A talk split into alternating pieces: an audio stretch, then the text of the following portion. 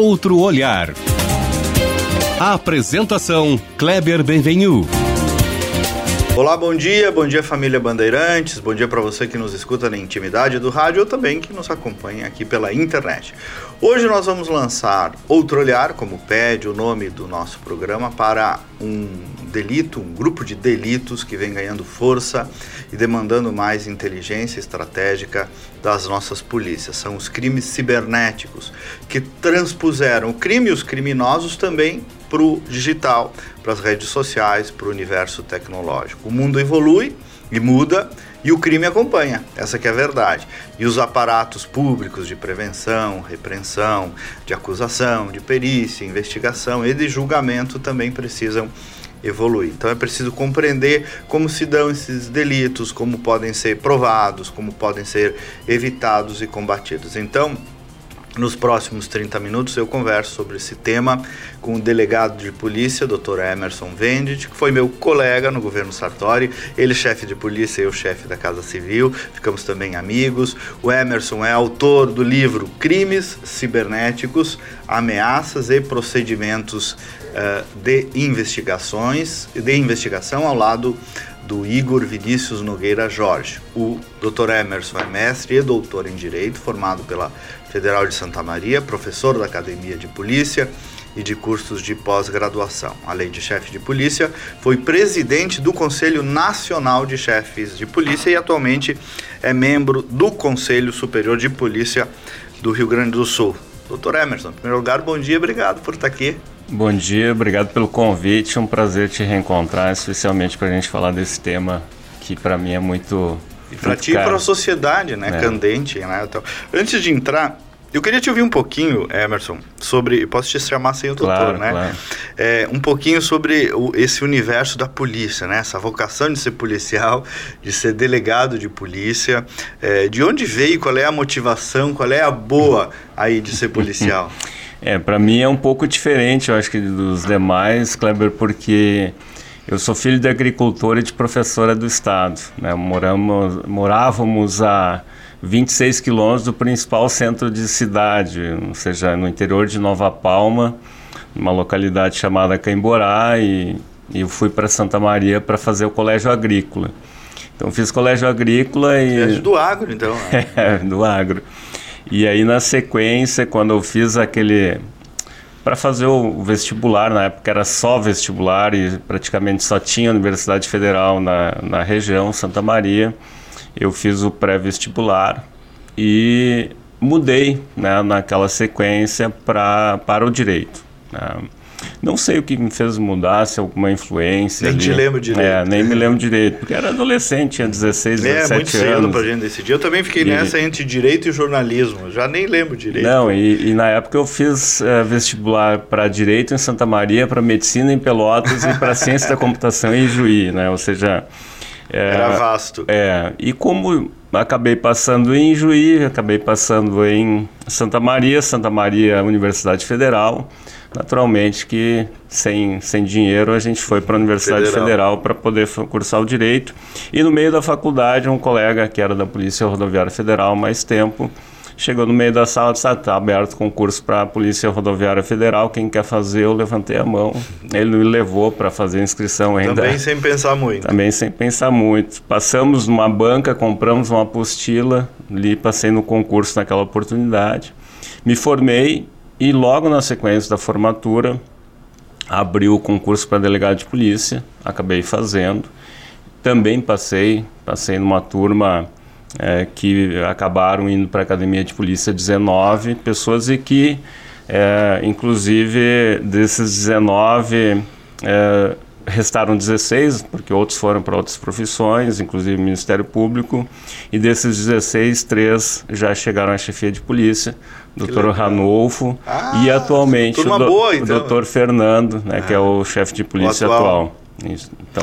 E me conta isso, Emerson, então, para completar essa parte, como é que foi ser chefe de polícia? Ah, foi um período bem conturbado, Kleber. Acho que é é, a criminalidade vinha crescendo, crescendo nos últimos muito, 15 né? anos, né? dá para se dizer assim, ou seja, a gente pegava a curva de, de criminalidade desde os anos 2000 e especialmente a partir de 2005, 2006, com a mudança da lei é, que a gente fala, chama de lei antidrogas, com a despenalização da, da questão do uso de drogas, é, acabou tendo uma curva muito grande de criminalidade, especialmente os homicídios e outros delitos.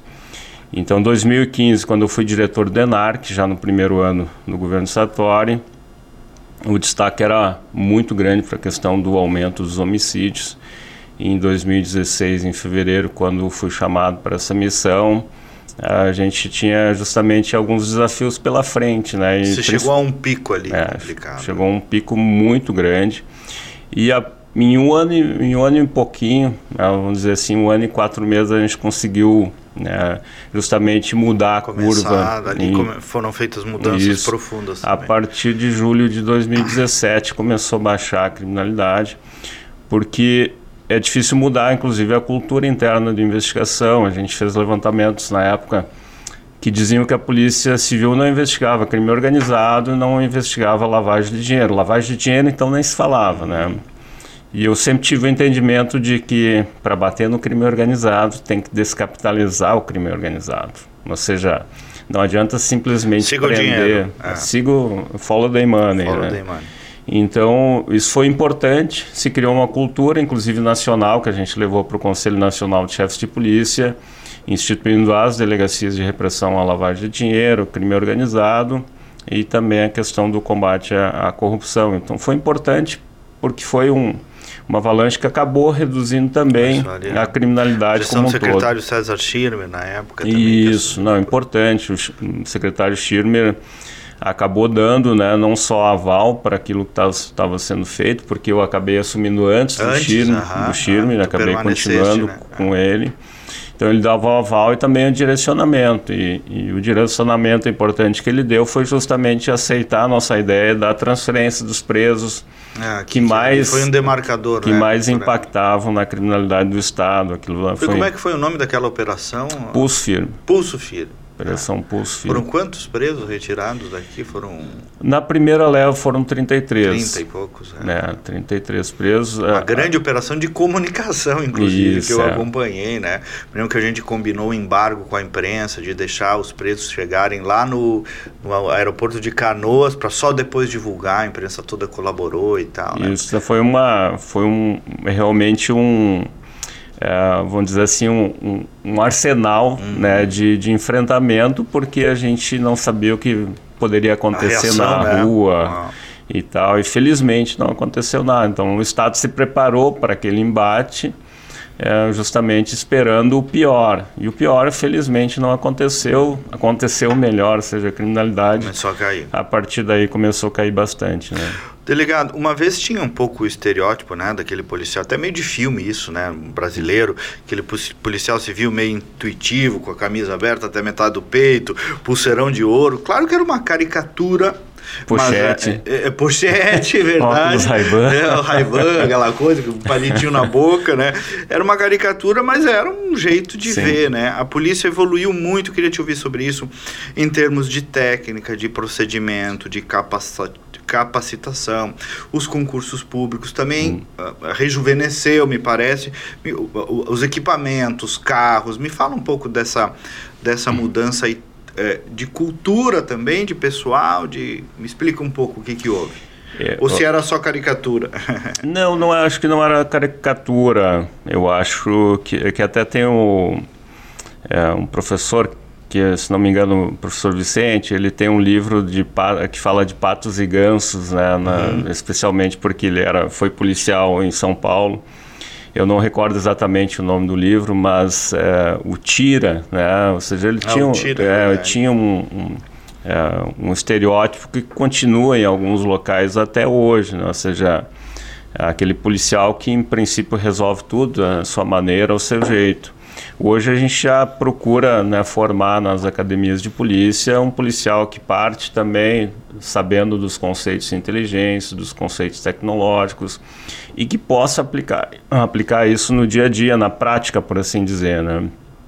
É, a grande questão hoje, já, eu já digo que está um pouco invertido porque os policiais mais novos que estão entrando agora, eles acreditam que somente a investigação tecnológica Se pode resolver. demais. Se- Interessante. então tem algumas é questões. uma reprodução dos problemas que está em outros setores da vida também. É. Interessante ouvir sobre isso. Então a, a- a gente sempre diz, eu digo hoje, mesmo que eu dê aula para policiais de todo o Brasil, falando, não, a gente pode investigar, tratar com investigação cibernética, com fontes abertas, com os dados de provedores, mas não esqueçam da vida real. De seja, botar o nariz lá no fato. de ir lá na frente, conferir um local, conferir um endereço, porque é, especialmente nessa investigação cibernética, muitas vezes vem o resultado é, de um dado que o provedor informa de um endereço.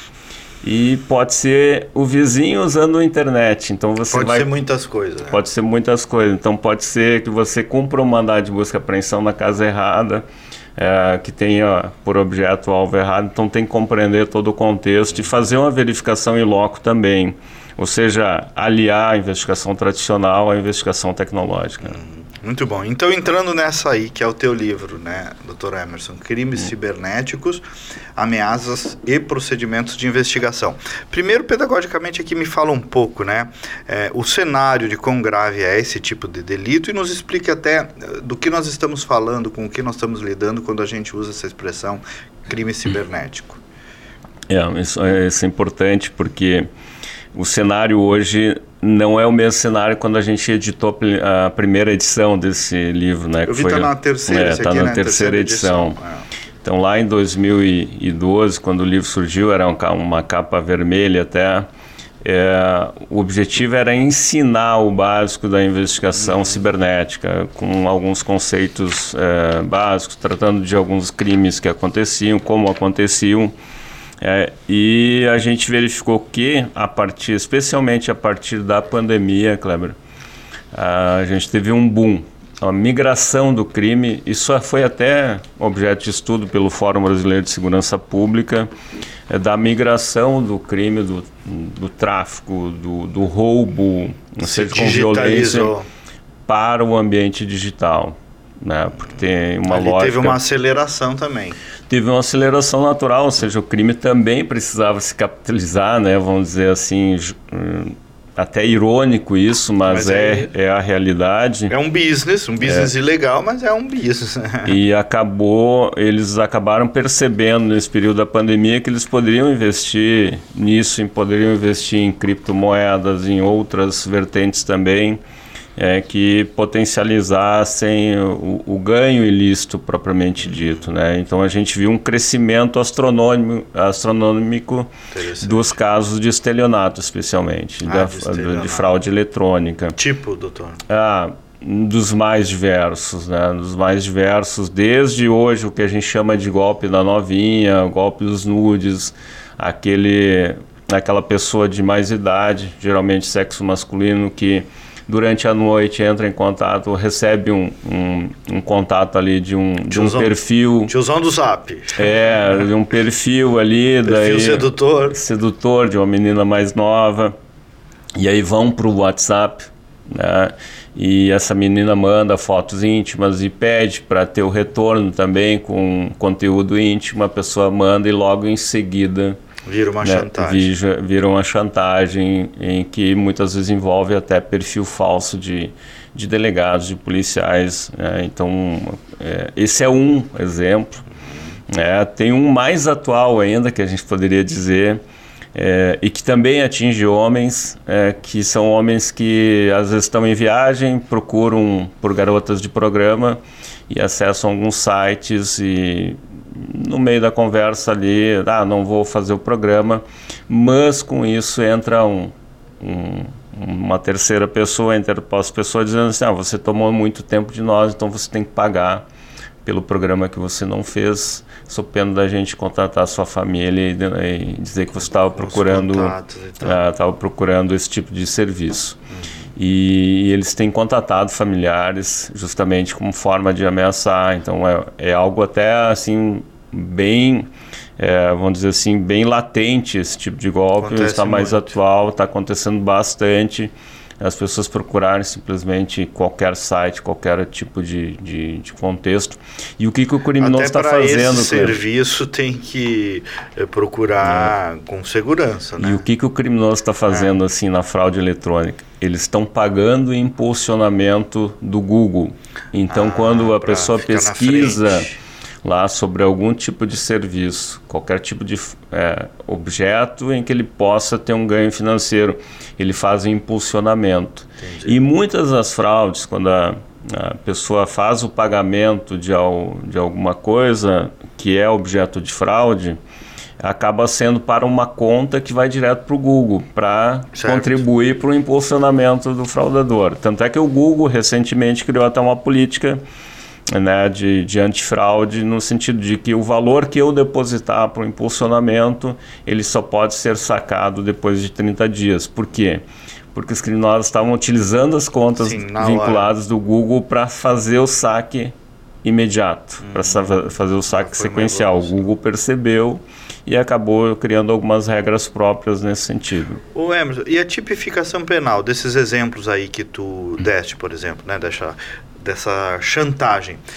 Já tem tipo penal para isso? É o tipo penal usual ou é um desafio ainda da legislação? Que, que, que, crime é esse? É, quando tem violência ou grave ameaça na questão da exigência né, de, de valores, nós temos o crime tradicional de extorsão, independente extorsão. se for para a questão de é, de internet ou não internet. Claro que a internet tem hoje tipo tem colaborado uhum. porque é um tipo de violência psicológica, uma grave ameaça que atinge né, a pessoa, a família, muitas vezes. Então, sim, é possível aplicar ali. Nós temos a possibilidade de não apenas chegar que não chega nunca uhum, a pena máxima, mas é de 10 anos nesse caso.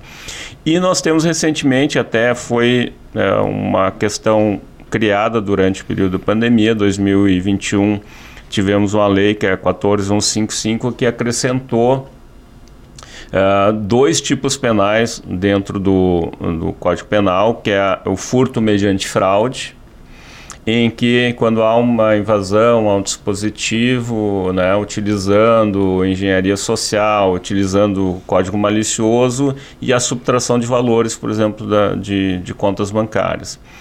E no outro, que é a fraude eletrônica, quando o criminoso, utilizando engenharia social, utilizando de meio fraudulento, coleta informações da vítima, que a vítima está passando para ele, de certa forma, às vezes até voluntariamente está caindo numa engenharia social e com isso ele usa esses dados para. O que, que tu chamas ter... de engenharia social? Engenharia social é um, um, uma arte de persuasão do criminoso para fazer com que uma pessoa execute. É o storytelling o... dele ali para te passar a mão. Isso, é o storytelling que ele cria utilizando alguns sentimentos: medo, ganância, simpatia, é, ou seja, curiosidade, sedução. Sedução.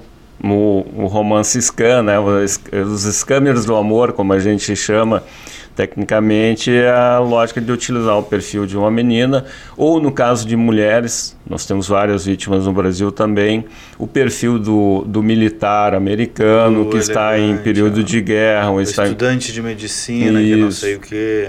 Então, e, é, e, o povo cai, Emerson. Cai. Né? É incrível como cai, né? Cai. Então cai justamente porque o criminoso sabe o que explorar naquele momento. Né? É, isso é derivado, Kleber, de, de um, talvez um dos golpes mais antigos, né, que inclusive na literatura técnica é chamado de fraude de 419 scan. Que que é isso? Por que isso, né? Porque é uma forma de pescaria, de, de busca de dados, e o 419 é o código, é, é o, o artigo do, do crime de estelionato no Código Penal nigeriano. Ah, isso, tese nasceu de lá. Né, de, de lá. Então, por isso 419 scan. Mas é baseado naquele e-mail né? E antigamente eram cartas que as pessoas recebem dizendo assim: ah, nós somos de tal banco e descobrimos e, e aqui tem uma conta de fulano de tal com x milhões teu, de, teu, de dólares e reais e nós descobrimos que você pode ser um parente provável dessa pessoa e, e queremos lhe ajudar a recuperar esse valor. Para isso. Para isso, né? Não só a documentação, mas também uma taxinha. uma taxinha e tal. Isso tinha, para você ter uma ideia, durante esse período de tempo, inclusive é, perfis de anúncios de doação de animal de, de raça, por exemplo. O pessoal botava um anúncio né, nesses classificados online dizendo assim: ah, eu dou um cachorro da raça X. E a pessoa, todo mundo quer. Né? Ou seja, todo mundo quer aquele, aquele animal. Qual era a engenharia social? Não, o criminoso não precisa pagar o frete, então ah, você frete. paga o frete. O cara dá uma passadinha de mão no frete. e aí eu pagava o frete, o criminoso desaparecia naturalmente. O Emerson, e, e, em termos de investigação agora policial, né? Qual é o principal? De... Antes eu queria, antes desculpa, eu tinha separado mais um crimezinho para te falar que é o mais banalzinho que está acontecendo aí, que é aquele pai troquei de telefone hum. por enquanto, e, mas ainda assim tem muita gente que cai, tem né? Tia? Bastante gente. E o pessoal sempre pergunta porque é um perfil falso no WhatsApp que é criado com a foto da do gente, Emerson. É que contata um familiar e pede um valor ali, ah, troquei de telefone, precisei trocar, pagar, meu telefone quebrou, estou é. aqui, então tem que pagar um valor X e tal. É, e o pessoal sempre pergunta, mas como é que eles conseguem os dados dos meus familiares para entrar Isto, em contato? É. Essa é a grande pergunta. Os bancos de dados ilegais que tem na internet, os chamados data brokers, que são dados que o criminoso paga para ter acesso. Tem boots no Telegram que vendem esses dados. Tem venda de dados na Deep Web, tem venda de dados o que é Deep na Web? Deep Web é internet, uma camada especial da internet que eu preciso de alguma configuração especial para acessar. Tá. Por exemplo, o navegador Tor, né, para poder acessar alguns endereços específicos ali. Sem ele eu não consigo acessar. E também. Porque as... o cara sabe lá que está mandando mensagem para minha mãe, né? Sim. Sabe. Então, quer dizer, ele sabe muito, é isso que tu está Sabe muito, sabe também por uh, alguma coisa da tua rotina, porque no final de semana frequência. tu publicou uma foto que estava num churrasco, então se ele viu que tá, tua mãe estava junto na, na, na, naquela foto, ele vai dizer, ô oh, mãe, obrigado por ter vindo no churrasco e tal, e começa uma conversa nesse sentido, justamente para gerar uma confiança, de, uhum. sabendo que, ah, como é que a pessoa vai saber que eu estava no churrasco? Uhum. Né? Só que a rede social conta muito da gente, né? É. Verdade. E aí que eu ia te perguntar, tu já está falando um pouco disso. Eh, qual é o desafio de, de investigação da polícia para investigar esses crimes cibernéticos? Eles são de mais difícil investigação ou até mais fácil, Emerson? Como é que vocês lidam com isso? Não, é uma investigação um pouco mais complexa. Eu vou trazer um resultado até da minha defesa do doutorado que eu trabalhei nisso. Né? Eu tá. fiz uma entrevista com 24 policiais de 24 estados diferentes que só trabalham com isso. Né? E, e a grande questão hoje são recursos humanos e materiais, recursos humanos qualificados nisso, né, em todas as polícias, e também a, a, questão da qualificação constante. Eu mesmo, né, muito do conhecimento que eu fiz foi pagando cursos ou participando de treinamentos online ou presenciais que eu pagava no meu bolso. Buscando por buscando ti mesmo, conhecimento. Autodidata. É, é ou pesquisando na internet, procurando metodologias ali, conversando com policiais de fora do país, outros policiais mais experientes também. Então a grande questão hoje é qualificação, né, qualificação, treinamento e recursos materiais para isso. Então é, não existem estruturas adequadas hoje no Brasil em termos de polícia judiciária, embora polícia judiciária civil, embora 98% dos crimes passem né, pelas polícias civis dos estados. Então há uma necessidade, especialmente após o período de pandemia, de uma readequação. Alguns estados já estão procurando se readequar. Pará tem um departamento com quatro delegacias, quatro uhum. divisões que trabalham com isso. É, São Paulo tem uma divisão com quatro delegacias especializadas, inclusive uma delas focada na questão de, de criptolavagem, ou seja, de investigação de criptoativos como meio de lavagem de, de capitais.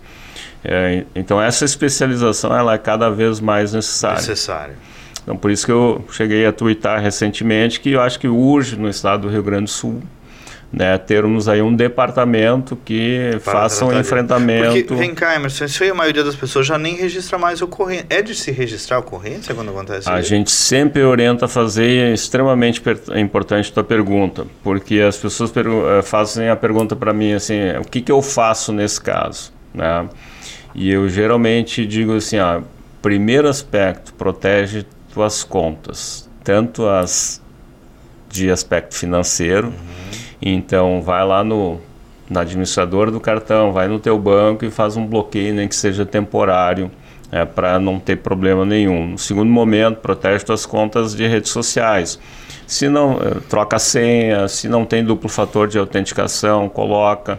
Se não tem duplo fator de autenticação por aplicativo, tira o telefone celular, deixa por aplicativo, que é mais seguro ainda. E depois pega todas essas informações do que você foi vítima e registra a ocorrência. Hoje dá para ser online, né? Dá para ser online. até a delegacia e tal. Não, não precisa ser. E, e, isso vai te resguardar, né? Vai te resguardar, inclusive se alguém eventualmente cair no golpe, né? Que utilizaram teu perfil. E claro, o próximo passo, que seria o quarto passo da história, seria vão perdi acesso a uma conta de rede social, vou recuperar.